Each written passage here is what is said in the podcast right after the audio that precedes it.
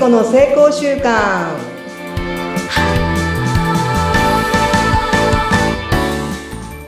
皆さんこんにちは健康習慣コーチの加藤聖子と申します今日もやってみようはい。よろしくお願いしますぜひぜひよろしくお願いします。えーお相手はフリーアナウンサー、うなみいくよです。いや、もう先週ももうちょっと痛かったんですよ、聖子さん。私、結構ですね、感情の起起伏が激しすぎて、うんうんうんそこの落ちた時から上がるまでに時間かかる性質を持ってるなって感じました。だから、こう、いかにそのフローに乗るために、うん平坦で中庸である心をスッと戻れるかっていうところをね、あの、意識していきたいなっていうふうに思って生活してます。それにはヒントがありますけど聞きたいですか？もちろんです よ。ね、多分リスナーさんでもね、そんな聖子さんみたいな人ばっかりじゃないと思いますからね。あの、ぜひ聞かせてください。はい、お願いしそのます。まあフローに乗るこう状態はだしなんか感謝したらいいんじゃないかなと思ってるんですよ感謝。感謝。なんかいろんなことあるじゃん？苦しいことも嬉しいこともあるけども、感謝っていう、ありがとうのとこにいると、それが私はニュートラルな状態かなって感じてます。うんいや、嫌なことがあってもその人が気づかせてくれてありがとうってなるまあとニュートラルにいけるじゃない。そっか。ううん。なんであいつがとかじゃなくて、うんあ嫌な思いしたけど、でもそれって私のことを思ってわざわざ嫌なこと言ってくれてるんだよね。うんありがとうございますっていう感じだよね。確かに言いたくないですもんね、人はそういうことね。あのね、めちゃめちゃエネルギー使うんですよ。それは自分にとっては痛いけど、相手も痛いんですよ。でもその痛いことを言ってくれる人って今めちゃくちゃし少なくなってきてるんです。だから気づけないんです。そっか。確かに言う方はそうですよね。わざわざ。言わ言いたくない。嫌われたくないじゃん、人間ってさ。うんそれを言ってくれるってことはもう感謝しかないよね。そっか。ちょっと切り替えて、早速、あの、メールします。うんそうあ。り、うん。そうなるとそこの感謝の状態が一番のニュートラルかなと思う、ね。うんちょっとフローに乗りたい思いがいっぱいあったので、ちょっと今ね、やってますけど。だから、嬉しいも、嬉しいっていうとこじゃなくて、あそういうね、一緒にやってくれてありがとうっていうか、また感謝に戻ると、こう中庸というか、ニュートラルな状態でいけるんじゃないかなって最近感じていて、だから、マリオさんにもありがとうだし、アルさんにも。だってもう、いっぱいありがとう言うとこってあるじゃん、この日常でさ。うんうん。で、いつも感謝ありがとうって言える状態がニュートラルだと思うし、そういう状態って、それは全ての人が応援してくれる状態じゃないかなと思うんですけど、いかがでしょうか、うなみ様。おおっしゃる通りです。もう、何も申し上げることはございません。そう、ね、そういう、するには、自分が枠をやっぱ持ってるんですよ。これが正しいとか、これはいいとか。ああ、あるね。あります、あります。すごい持ってると思います。カッチカチだと思います。だからそれそう、和らげて、枠を外す。うん。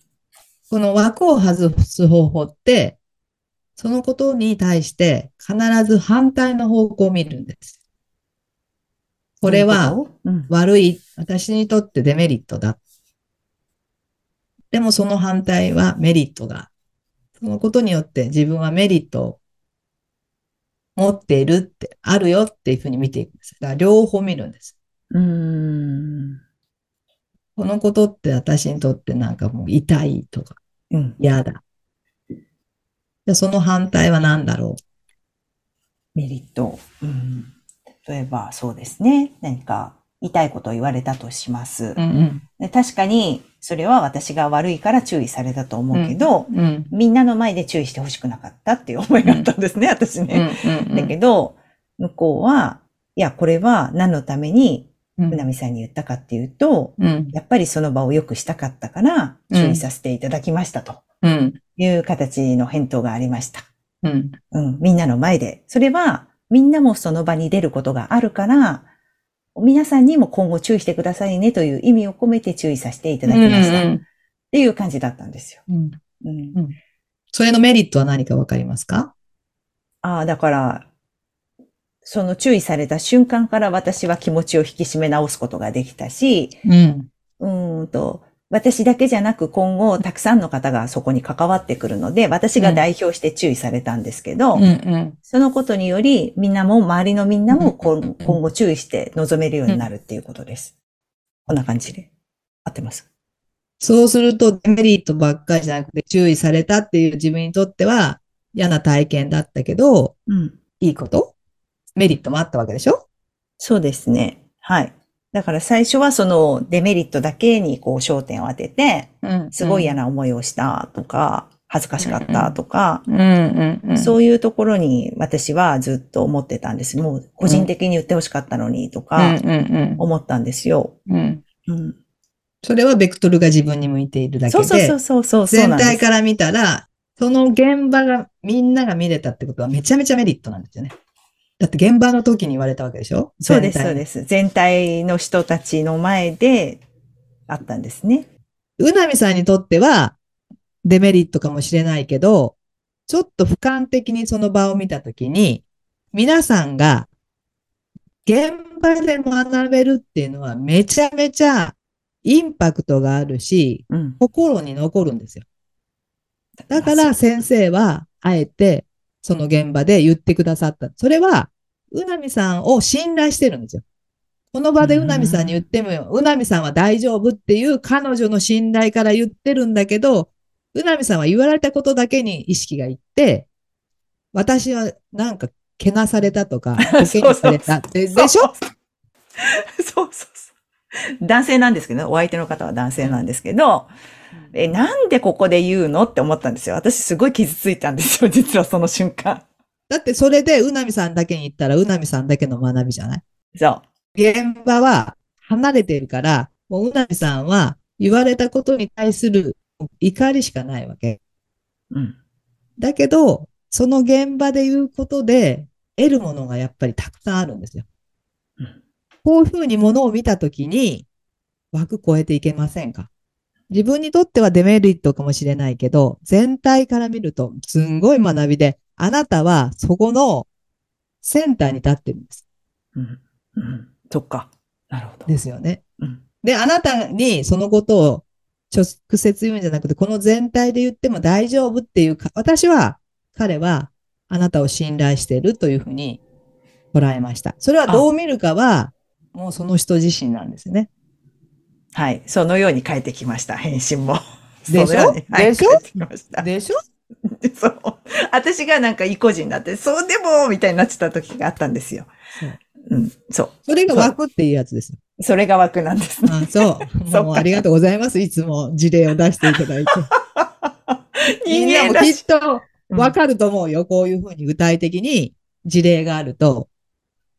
それは、うなみさんだけの枠なんでうん、他の人はそんなことは一切思ってないし、私も全然そんなこと思ってないし、ああ、信頼されてるんだなって。そあそうですか。そういう捉え方をありがとうございます。捉え方をしたしうん場はめちゃめちゃいい学びになったなって。そうですか。うん。ありがとうございます。もし自分に降りかかった時に、枠から、外から一旦自分を見てみると、全体像が見えるんで、そういう、なんかこう、見方をされたらいいんじゃないかな。それがまあ枠を超えるっていうことなんですけど、どうでしょうか？おっしゃる通りでございます。非常にがんじがらめのカッチカチの枠を持ってました。で、自分でもなんとかこう今納得しようとして、いろんな形で心を落ち着けようとしている部分はあったんですけれども、今日のお話で、はい、ありがたいなというふうに思わせていただきました。はい、ありがとうございます。視点を変える。そうそして、自分のそういうプライドを手放す。はい。それがね、一番邪魔してるんですよ。自分の成長を。もうね、必要ない。なんか脱い、もうなんか私、うんもう今もう、もういらない。そんなちっちゃなプライド。いや、人のことわかるけど自分ってわかんないですね。本当ですそうそうね。それが枠だから。そうか。見えないんですね。本人にはなかなか。そうそうそうそうだからまあこうやって、人と話すとかね。うんうん。まあコーチがいると、あ、枠の中だよって言ってもらえる。いやー、これ皆さん聞いて、おーそれわかるって思った方は、ぜひ聖子さんまでよろしくお願いします。公開コーチングしてもらってる、そうだね悩み相談みたいにしてもらありがとうございます。